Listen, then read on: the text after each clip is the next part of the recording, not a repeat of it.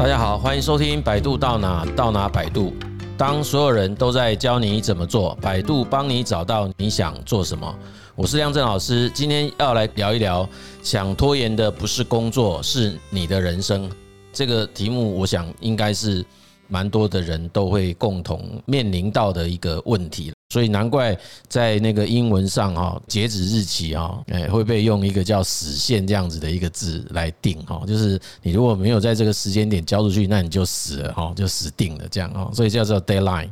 这样的情况导致很多的人会把这种所谓拖延的现象啊视为是一个很糟糕的情况啊。那事实上，其实越拖越久，其实心中的负荷跟压力事实上是越大的哈，就是并不会让自己。更轻松，那甚至我们也会发现，在过程当中，其实心中是是会挂着一个这样的事情啊。可是你可能身体是坐在你的电视前面，或者是电脑前面，啊，即便是诶都可以直接转换一个画面，你就可以开始进行那个工作哦。但是啊，却是不愿意去执行那样的事情哈。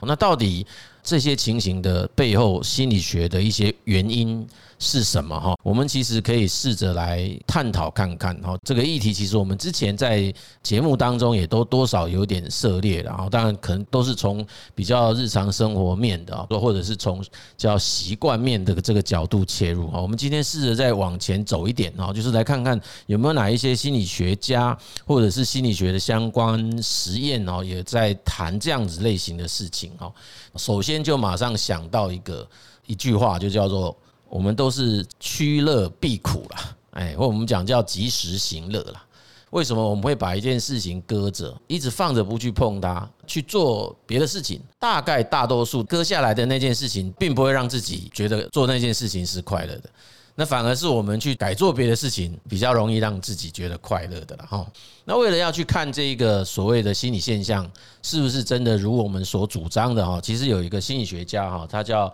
Levinstein 啊，设计过一个蛮巧妙的实验的哈。那这个我们可以来稍微简单的说明一下他的实验，因为这个实验它事实上就是挑了。大概有二十四部的电影哈，那这些电影其实大部分都是大家熟悉的啦。这些电影大概简单可以分成几类哈，有一些电影就是比较属于这种娱乐性质很高的，譬如说像《摩登大圣》啊、《捍卫战警》啊、哈等等之类的啦。那那有一些比较像是这种故事情节在里面，但是它是有符合一种叫大众口味的啦，哈，就是它可能蛮。平铺直述的，或者是蛮生活化的等等的哈。他说，那这个他举的像什么西雅图夜未眠啊、窈窕奶爸之类，就是他其实是有一些情节，不是完完全全的纯娱乐哦。那这个是一类的哦，他把它归在另外一类。那还有一类，当然就是比较属于这种很具有深度的经典电影啊，参加某一些。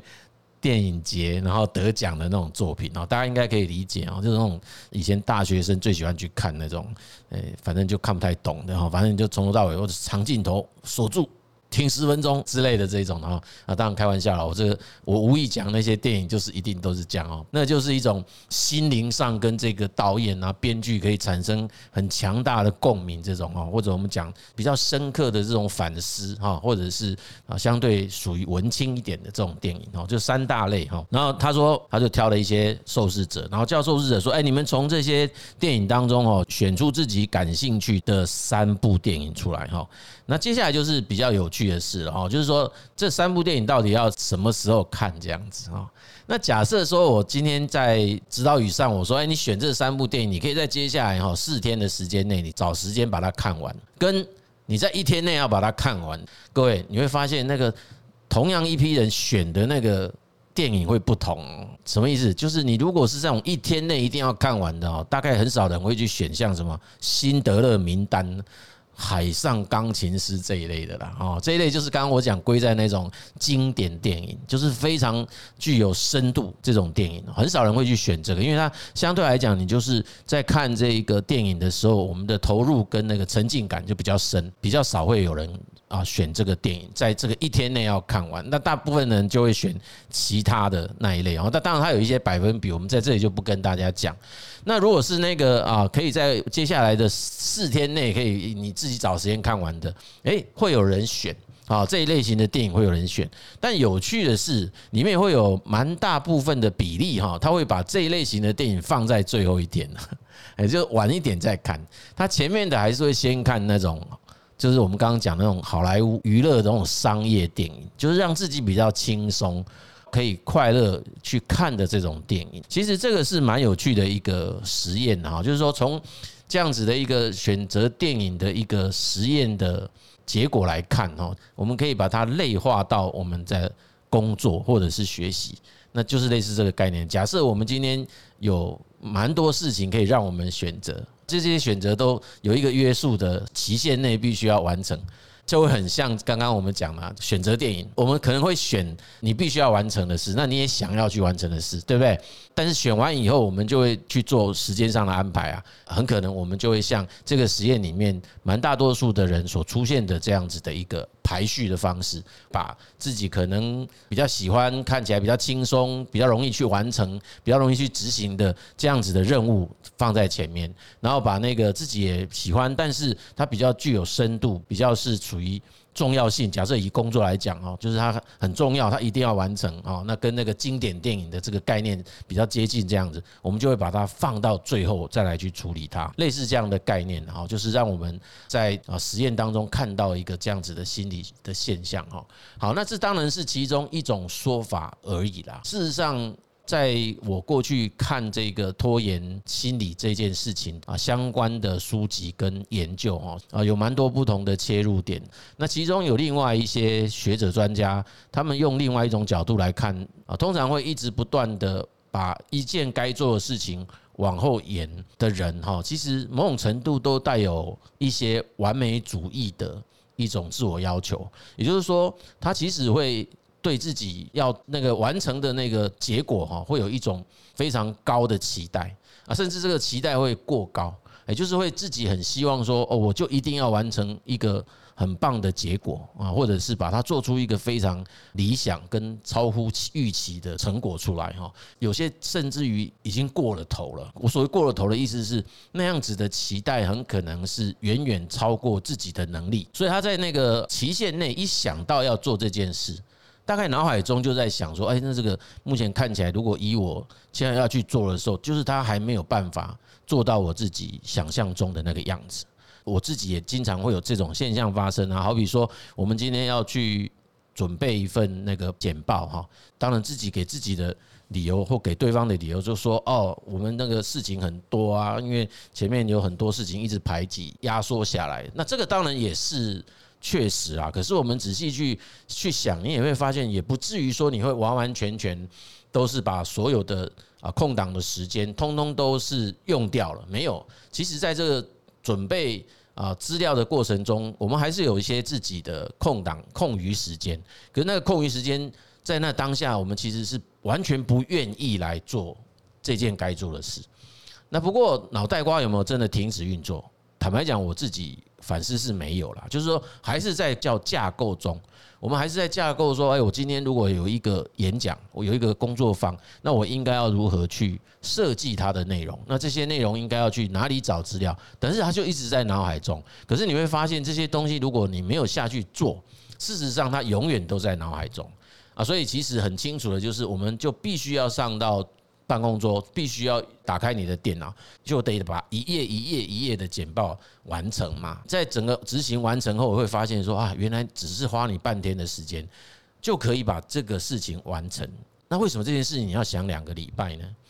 可是哦，有另外一种讲法是说，也许就是因为你曾经想过这两个礼拜，你才可以在这半天内完成啊。就假设如果说你在过去的两个礼拜完完全全通通都是没有在想，那说不定今天到了截止日前，你就算打开了电脑，还是一片空白啊！所以除了刚才我们啊看到的，从实验上来看有所谓趋乐避苦、及时行乐这样子的原因以外，另外一块就是所谓的。完美主义，那完美主义这件事情造成的影响，我们就说的啊，如果真的是因为我很希望我的作品是非常完美的，那反而更不应该用这种方式做事。比较理想的做法，反而应该是先利用百分之二十的时间完成八十 percent，再利用后面百分之八十的时间，然后把它精进化啊，这样子的做法会好过于原先的做法。花了八十 percent 的时间，只做了二十 percent 的事情，那最后二十 percent 的时间要去快速的完成百分之八十的工作内容，这个不见得有办法达成自己这种所谓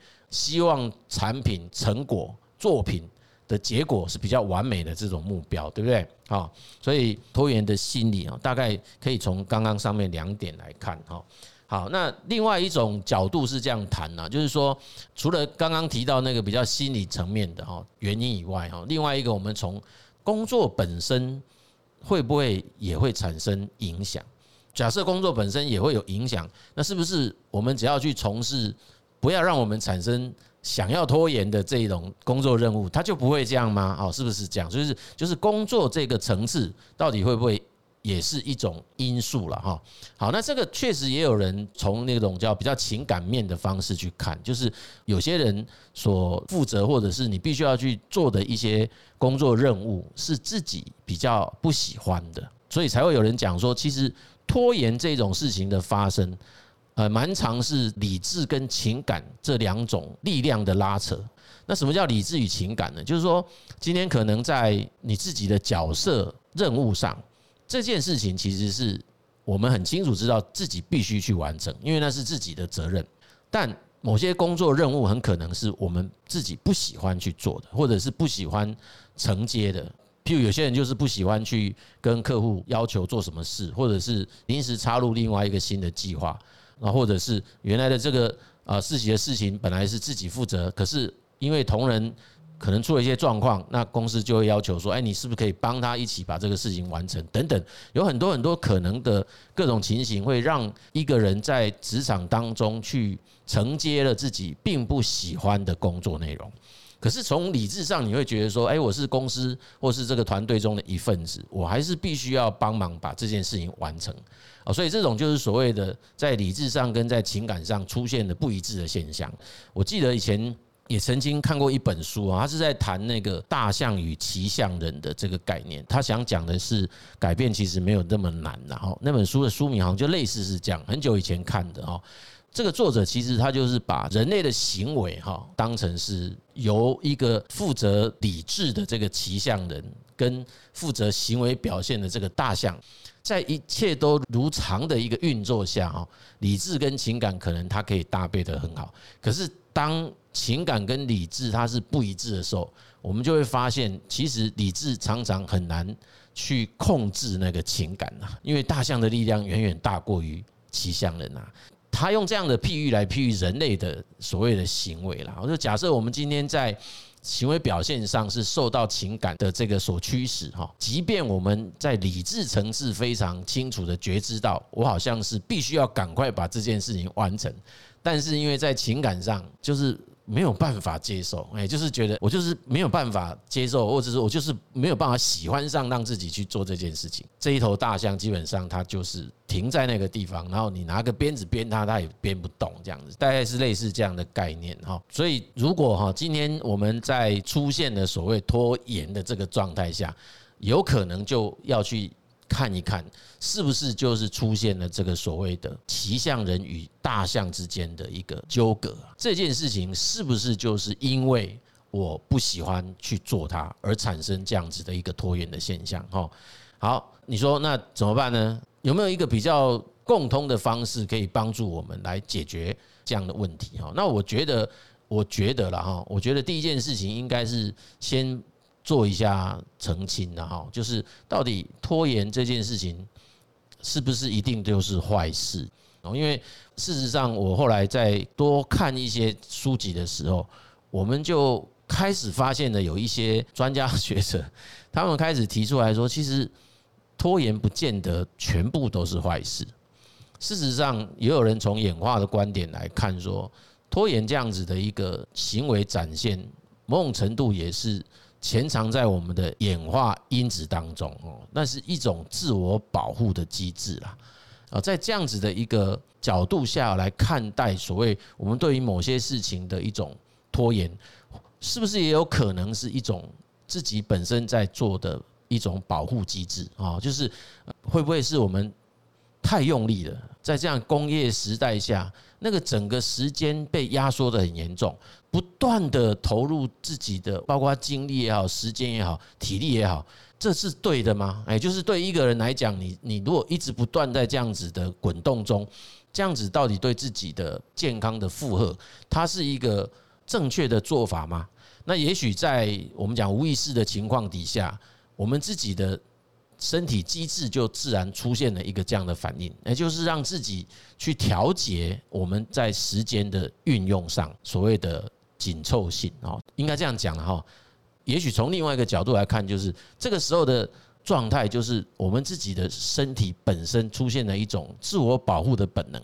它让我们不要再让自己一直暴露在那一种不断的消耗精力的情境下，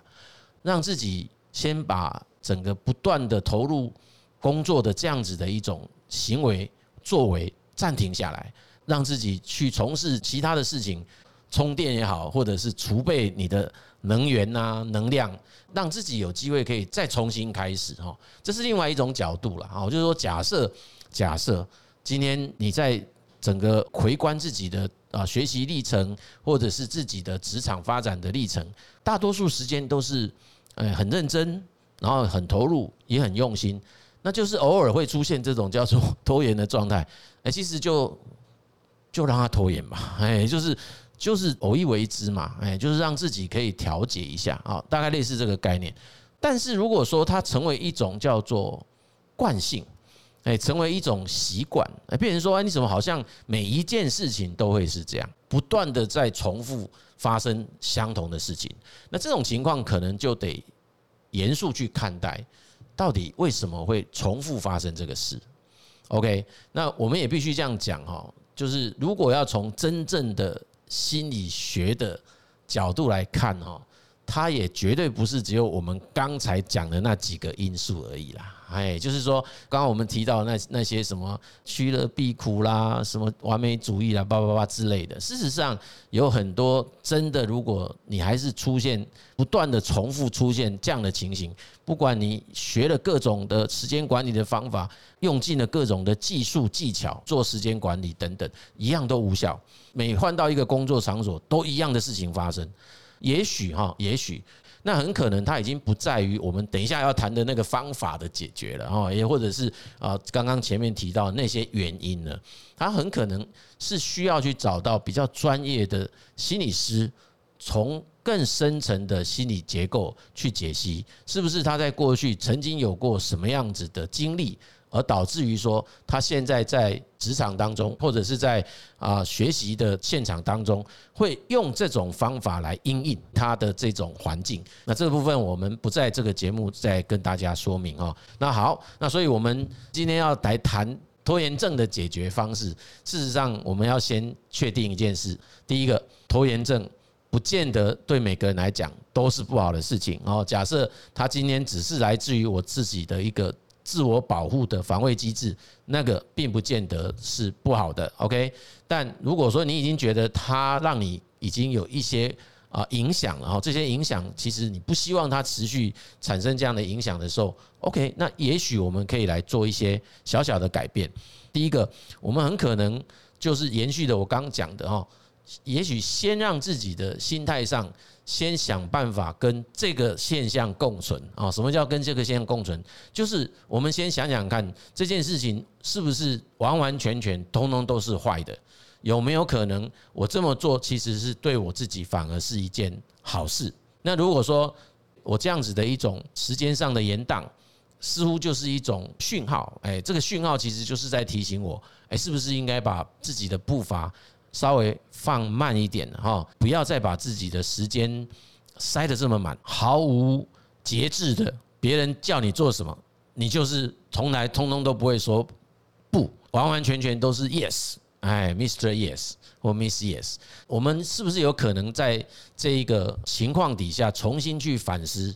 我有没有可能再去做一些？修正意思就是什么？我们先接受自己这样子的一个情况啊，而不是先去一下子就马上上纲到说这件事情很很不行，哎，我一定要赶快把它移除啊，不一定是这样。我们先尊重也好，或者是重视今天，也许是我们自己的身体啊，或者是心理所真的展现出来的这样子的一个啊现象或者是行为啊，这是第一个，我们要先学会跟拖延这个现象共存。那第二个哈，我们就是要来觉觉知或者叫做觉察，诶，我们今天在这个历程中，是不是有哪一些因素在影响着我们？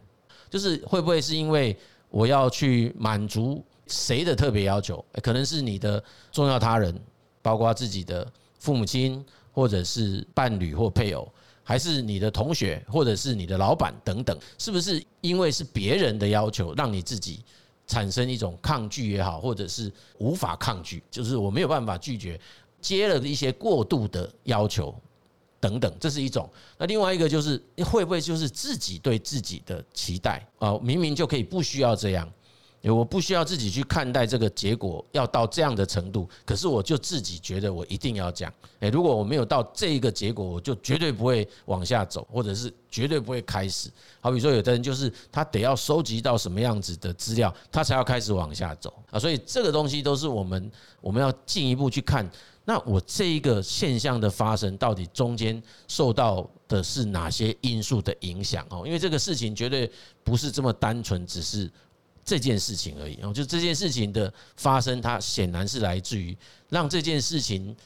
交付到我们手上来的这些关系网络当中的力量。我们有没有可能去做一些修正跟调整？OK，那第三个可能的方法就是可以去尝试建立新的体验。这个就是要回应说，我们刚才有提到说，诶，这件事情就是我很不喜欢的事情。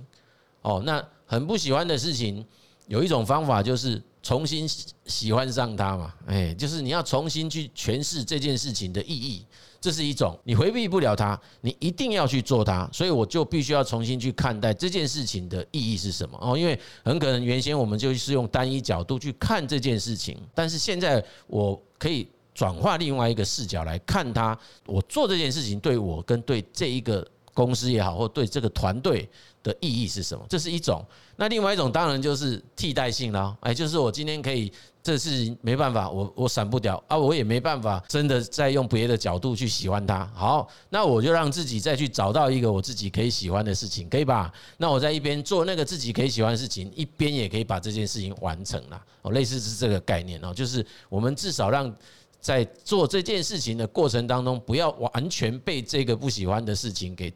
给占据嘛，哎，我可以让自己部分的内在情感哈，也可以投入在我自己喜欢从事的事情上，或者是有人把它变成前后哦，哎，就是什么，哎，给自己说，哎，你看我这件事情赶快把它完成，我就可以去做接下来我自己很喜欢做的事情，这样子大家应该可以比较能理解，这种叫做。啊，我们讲叫另辟蹊径吧，哎，或者叫做建立一个新的体验啊，建立一个新的视角这样子哈。所以，我们再做个小结，就是说，如果说我们今天确实是想要去改善啊，我们一件事情为什么会啊不会，就是为什么会让我们那个没有马上去完成它，而是会让自己搁下来，那甚至于出现一种类似像拖延症这样子的现象，那其实我们可以用三个方式来。看待这件事，第一个啊，就是学着先去跟这样的一个现象共存哦。我们来看看这件事情是不是真的就是对自己就是不好的，那它是不是就是一个讯号，告诉我们要去重新调整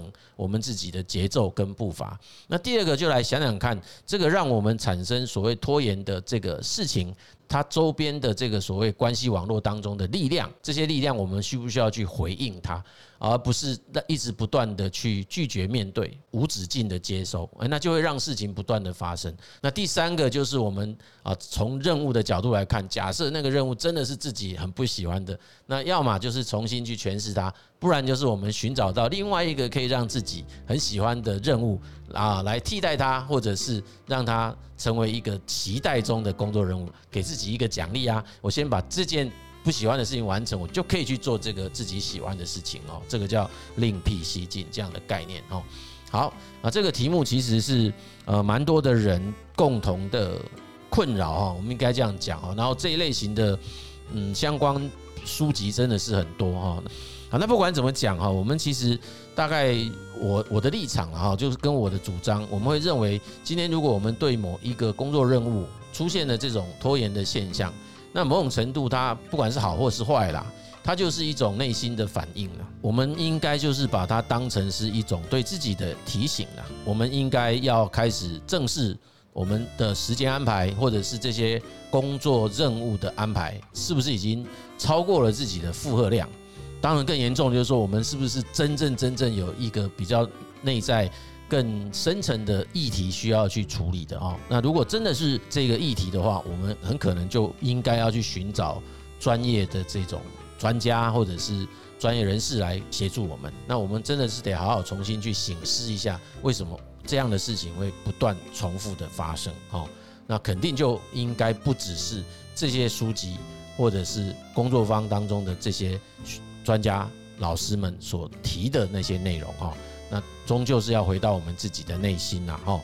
OK，那我们这一集呢就跟大家讨论到这里哈。那如果各位喜欢我们的节目啊，请你帮我们分享跟订阅哈。谢谢各位的收听，百度到哪到哪百度，我们下期见。